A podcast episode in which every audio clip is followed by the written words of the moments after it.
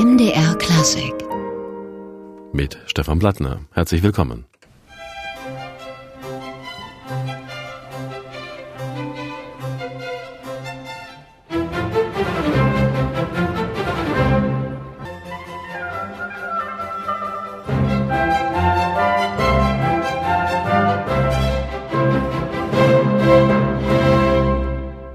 Dennis Russell Davis dirigierte hier Joseph Haydn. Wir haben uns Dennis Russell Davis ins MDR Klassikstudio eingeladen. Schönen guten Tag. Danke, schön hier zu sein. Sie sind ja jemand, der sich immer für musikalische Erneuerer, für das Besondere stark gemacht hat. Und auf der anderen Seite steht da seit Jahren dieser Monolith Bruckner. Woher kommt das große Interesse für Bruckner? Ja, als ich Chef wurde in Linz, bei dem Bruckner Orchester, dann gab es keinen Weg vorbei, muss man ehrlich sagen. Äh, ich wie viele andere Dirigenten, ich hatte die drei bekannteste immer wieder dirigiert, aber ich kannte mich nicht wirklich aus. Und da habe ich die Gelegenheit gehabt. Äh, am Ende hatten wir alle Bruckners in alle Fassungen gespielt im Konzert und äh, aufgenommen und so weiter. Es war ein wirklicher Lernprozess. Ich war auch nicht, ich war jetzt schon über 60, als ich da das angegangen bin und das war eine gute Zeit, sowas zu machen, denke ich. Ich habe mich sehr intensiv mit Bruckner und dann so gleichzeitig mit alle Haydn-Symphonien.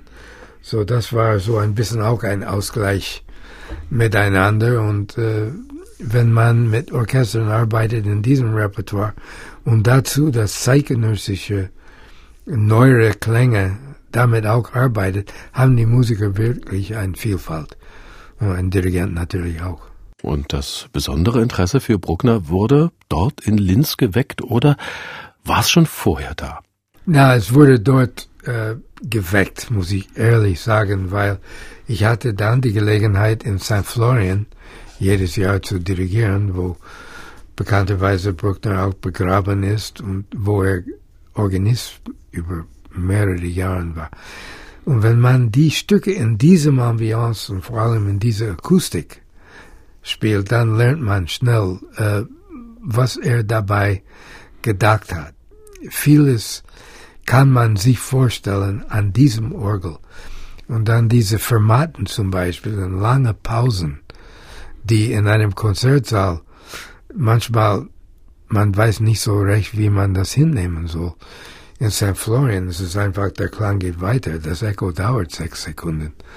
Und ähm, daher ist viel zu lernen in dieser Beziehung. Was für Sie eigentlich ein Vorteil, dass Sie aus der neuen Musik kamen und äh, ja von dort auf Bruckner schauen konnten? Wahrscheinlich. Äh, und es ist ein Vorteil für mich, dass die Musiker auch bereit waren, diesen Weg zu gehen. Es ist wie beim MDR Symphony Orchestra. Ich meine, die kennen sich aus in, in, der, in der neuen Musik und freuen sich, wenn wir zum Beispiel eine Woche wie diese äh, intensiv mit einem Bruckner, zumal ein Bruckner, die nicht so oft gespielt wird, die Akte in dieser Fassung. Hugo Wolf hat Anton Bruckner ja mal einen Giganten der Symphonik genannt. Celibidache, glaube ich, hat ihn als den größten Symphonisten bezeichnet. Was bedeutet der Symphoniker Bruckner für Sie? Ähm, Sie wissen auch, dass ich viel Musik von Philip Glass über die Jahre gemacht hat, habe und die haben sehr viel gemeinsam. Äh, fleckenweise längere Strecken, wo buchstäblich nichts ändert sich. Immer wieder wiederholende und er war besessen sowieso mit Struktur und mit Taktzahlen und ob ein, er hat sich Gedanken gemacht jahrelang, ob der Ende der zweite Satz der ersten Symphonie noch einen Tag dazu bekommen sollte. Der konnte sich nicht entscheiden. Es ist einfach seine, seine Auffassung zu komponieren war so, dass in einem gewissen Moment hat er angefangen, diese Werke zu schreiben, hat unterbrochen und dann weitergeschrieben. Diese Unterbrechung war die Ende einer Symphonie und der Beginn der nächsten ähm, die gehen alle ineinander irgendwie. Und Sie haben nach Leipzig die achte mitgebracht. Die findet man immer wieder mal in Bruckler Zyklen. Als Einzelwerk ist sie eher selten. Da sind die dritte, vierte, siebte vielleicht auch häufiger zu finden. Was reizt Sie denn an der achten? Ja, erstmal, es ist eine seiner letzten großen Werke. Ähm, er hat die neunte drei Sätze komponiert und dann hat er sich wieder mit der Achte auseinandergesetzt und nochmal eine Fassung von der Achte gemacht. Ähm, es ist es ist eine Musik, die sehr viel auf rhythmische Erweiterung, auf ein Thema, die immer wieder kommt, oder eine harmonische Wendung, die immer wieder fortgesetzt wird. Ähm, es ist, wie ich gesagt habe, äh, vorhin. Das ist, als ob er Ende der siebten Symphonie hat er aufgehört und dann das Stück nochmal fortgesetzt. Da kann ich nichts anderes sagen. Und wir hören mal rein in diese besondere Achte, die Urfassung von 1887. Die haben sie mal aufgenommen mit ihrem Linzer Bruckner Orchester. Die Sätze haben wie immer bei Bruckner Überlänge, deswegen hier ein erster Ausschnitt, der Beginn des ersten Satzes.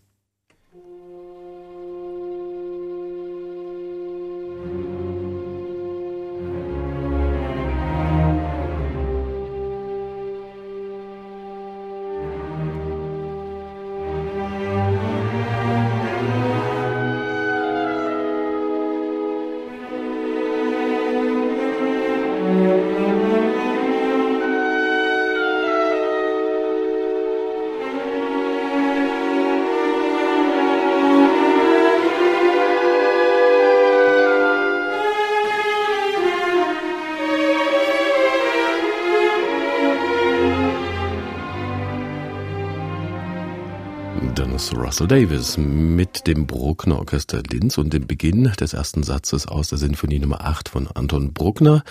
Dennis Russell Davis. Man spricht ja gern von einer Blockhaftigkeit bei Bruckner, dem oft wuchtigen Hauptthema, dem dann ein oder mehrere, oft geradezu ironisch konterkarierende Seitenthemen gegenüberstehen.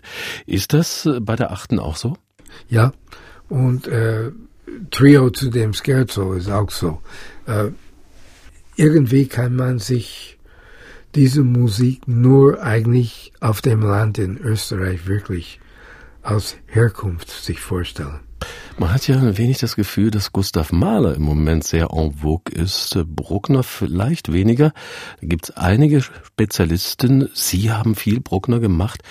Was unterscheidet ihn denn vom späteren Mahler, der ja nach eigenen Angaben ein Bruckner-Bewunderer war und als Symphoniker ohne Bruckner ja äh, fast nicht denkbar ist? Ja, das ist enorme Unterschiede. Ähm, Mahler in gewisser Hinsicht war ein extrem moderner Barockkomponist mit Vielfalt, mit komplizierter äh, Kontrapunkt und Linien und äh, große, große Gestik, aber sehr fein ausgearbeitet. Und Bruckner, seine Struktur äh, beharrt, wie Sie gerade eben gesagt haben, auf Blöcke ähm, und ein Maß an eine Phrase oder an eine viertaktige rhythmische Einheit, die immer weiter beleuchtet wird, fortgesetzt wird. Man muss viel Geduld bringen. Wenn man die Geduld hat, sind die Schätze, die da drin versteckt sind, wirklich enorm. Und diese Geduld hatten ja viele Zeitgenossen damals offenbar nicht. Bruckner sei zu lang, hieß es da, zu laut, zu wenig klassisch in der Form. Man sprach ihm gar die Form ganz ab. Hermann Levi hat die Achte abgelehnt, als er sie dirigieren sollte, und Bruckner hat sie dann nochmal umgearbeitet. Es gibt, äh, glaube ich, insgesamt drei Fassungen heute, und Sie haben sich für die Urfassung entschieden. Das ist interessant, weil äh, wir haben durch die Tatsache, dass Bruckner auch so, er war relativ unsicher. Äh, der kam zu Symphonien sowieso sehr spät. Der war, glaube ich, 40, als er angefangen hat. Und wenn ein Kritik ihn über den Weg gelaufen ist, äh, hat er es gleich ernst genommen und dann hat gemeint, oh, das muss ich dann ändern. Der hat so viele Fassungen gemacht. Es gibt von der ersten Symphonie, wir haben gedacht, es gibt zwei, es gibt eigentlich drei. Ähm, es gibt drei von der dritten Symphonie, es gibt drei von der zweiten Symphonie. Ähm, in die Akte, wir haben diese zwei große Fassungen. Faszinierend ist es, dass die sind beide gut. Äh, ich alterniere, ich finde eine nicht besser als der andere. Ähm, in einer gewissen Hinsicht, man könnte sagen, die zweite Fassung ist ein bisschen wie Akte Bruckner Light, aber das wäre übertrieben, weil das hat auch seine Masse und seine Länge. Aber äh, die erste ist wirklich sehr, es ist sehr interessant und lohnt sich, damit sich auseinanderzusetzen. Dennis Russell Davis heute im MDR Klassikgespräch. Der amerikanische Dirigent wird morgen beim MDR Sinfonieorchester Anton Bruckner dirigieren. Ja, Sie haben beim Bruckner Orchester in Linz regelmäßig im Stift St. Florian Aufführungen geleitet, dort wo Bruckner selbst an den Orgeln gesessen hat. Wie nah kommt man da dem Menschen Bruckner? Man weiß, dass er unten liegt. äh, ein paar Mal bin ich die Treppe nach unten und habe seinen Sarg so beobachtet und stand da.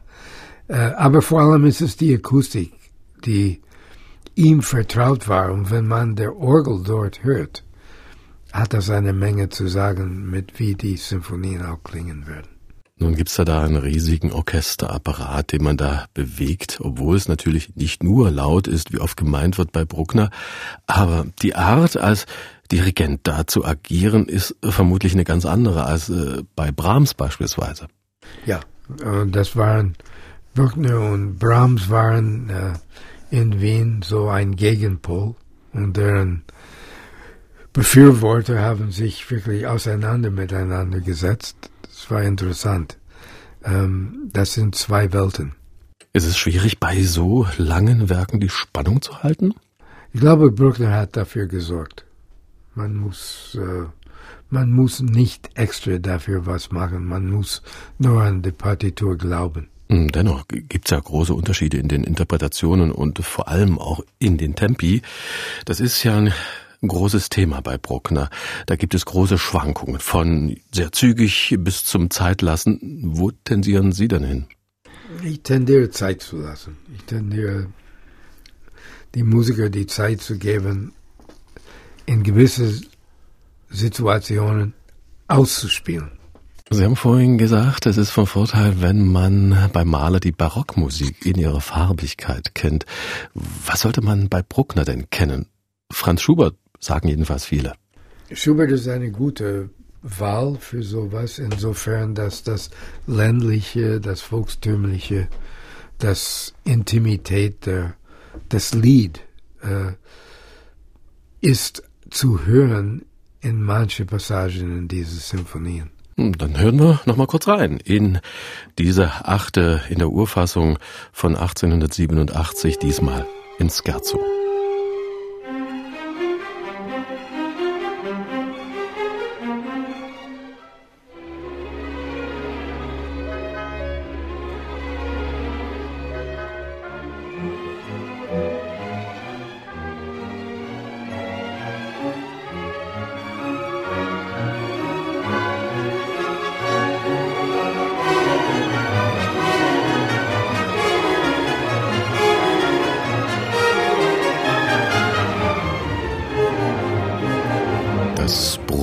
Orchester Linz unter Dennis Russell Davis mit dem Scherzo aus Scherzo und Trio, dem zweiten Satz aus der Sinfonie Nummer 18 Moll von Anton Bruckner. Ja, Dennis Russell Davis mit dem Blick auf das 20. Jahrhundert und äh, das 21. Jahrhundert vielleicht auch. Wie hat Bruckner denn ausgestrahlt? Wohin hat er ausgestrahlt? Hat er einen Nachhall gehabt, wie zum Beispiel sein großes Idol Wagner? Äh, viel später. Ich glaube, der Nachhall von Bruckner ist heute zu finden unter den Minimalisten. Äh, Komponisten wie äh, Terry Riley oder Philip Glass oder, oder John Adams, äh, um drei Amerikaner zu nennen.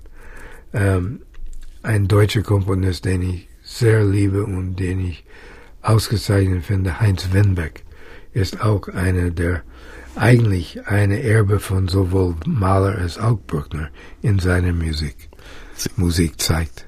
Sie kennen ja viele Komponisten persönlich. Äh, beziehen die sich bewusst auf Vorgänger wie Bruckner oder ist das eher ein unbewusstes Erbe? Na, Heinz Widmeck schon. Heinz Widmeck schon. Ich glaube, Philip Glass äh, und John Adams haben nicht in diese Richtung ursprünglich gedacht, aber ich weiß im Falle von Philip, dass er, ich habe ihm das äh, erzählt und gesagt und er hat es verstanden. Morgen also Bruckners Achte. Wie bereitet man ein Orchester auf so ein Stück vor? Das hat ja durchaus auch ein physisches Moment bei dieser Länge und Struktur. Wird ja dem Musiker dann einiges abverlangt. Die sind technisch in der Lage, alles zu spielen. Aber weil ein solches Werk nicht regelmäßig über den Weg läuft, muss man sich ein bisschen Zeit nehmen, bis die sich hineingehört haben. Dass die wissen, auf wen die zu hören haben unter den Kollegen. Äh, ein Dirigent kann nur so viel machen. Ein Orchester muss zusammenarbeiten wie ein großes Kammerensemble. Dennis Russell Davis. Sie haben sich ja schon sehr zeitig mit neuer Musik beschäftigt. Wie ist dieses Interesse entstanden, weg vom Standardrepertoire hin zu zeitgenössischen Klängen? Als junger Studierende in New York, äh, junger Dirigent, junger Pianist, habe ich zuerst die Musik von Charles Ives entdeckt. Oder es wurde mir gezeigt. Und ähm, das war für mich ein, ein Schlüssel zu anderen Möglichkeiten, ähm, wo ich plötzlich ein uramerikanischer Klang gefunden habe. Äh, in den USA, wir leben mit der Tatsache, dass unsere Wurzeln in der klassischen Musik sind im großen Ganzen Europa und im großen Ganzen Mitteleuropa. Ähm, und ein Komponist wie Ives zu finden, der original war, der ähm, ein Respekt diese Quellen zollt, aber gleichwohl seinen eigenen Weg gegangen ist, das war für mich als junger Musiker sehr inspirierend. Welchen Stellenwert hat eigentlich Bruckner in den USA? Haben Sie den dort auch dirigiert? Äh, auf, auf Tournee ja. Es ist nicht sehr oft gespielt, muss man sagen. Gleich die Länge und die Unbekanntheitsgrad äh, schreckt ein bisschen ab. Ähm, ich finde es bedauerlich und äh, möchte gern auch und hoffe, dass äh, die Kollegen auch dazu sich finden. Aber ähm, Bruckner ist ein bisschen unterbeleuchtet, muss ich schon sagen. Sie machen Bruckners Achte Morgen, also mit dem MDR Sinfonieorchester. Wie erleben Sie das MDR Orchester in den Proben? Die sind fähig und die spielen sehr schön und wenn wir irgendwas erarbeiten, es zeigt gleich, dass wir ein ganz schönes, tolles Programm machen am Sonntag. Dennis Russell Davis im MDR Klassik Gespräch. Morgen wird er im Leipziger Gewandhaus im Zauber der Musikkonzert Bruckners Achte in der Erstfassung von 1887 dirigieren. MDR Klassik wird ab 1930 live übertragen in Stereo und Surround. Dennis Russell Davis, herzlichen Dank fürs Gespräch und wir hören noch einmal hinein in den Schluss des langsamen Satzes der Achten. Dennis Russell Davis und das Bruckner Orchester Linz.